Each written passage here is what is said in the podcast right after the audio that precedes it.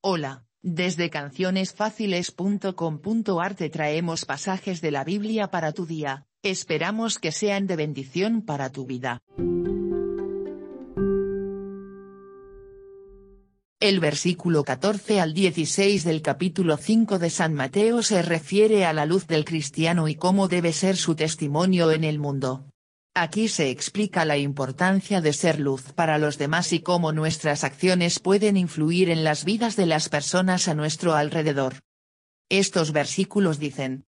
Ustedes son la luz del mundo. Una ciudad situada en un monte no puede esconderse.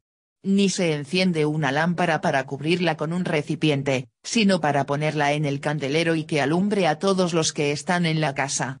Así alumbre su luz delante de los hombres, para que vean sus buenas obras y den gloria a su Padre en el cielo. Además, también nos enseñan sobre la importancia de ser una luz brillante y no esconder nuestra fe. Una ciudad situada en un monte no puede esconderse, porque su luz es visible y atrae la atención de los demás. De la misma manera, nuestro testimonio debe ser claro y visible, para que otros puedan ver las buenas obras que realizamos y den gloria a Dios.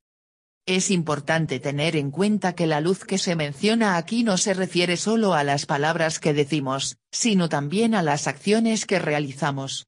Las buenas obras son un reflejo de nuestra fe y pueden ser un testimonio poderoso para aquellos que están alrededor.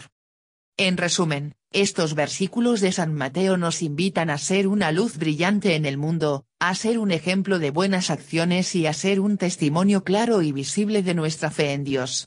Debemos recordar que nuestro objetivo final es dar gloria a Dios y que las acciones que realizamos tienen un impacto en los demás y en el mundo que nos rodea. Gracias por escucharnos, recomendanos y compartinos en redes, esperamos que visites nuestro sitio web nuevamente. Bendiciones.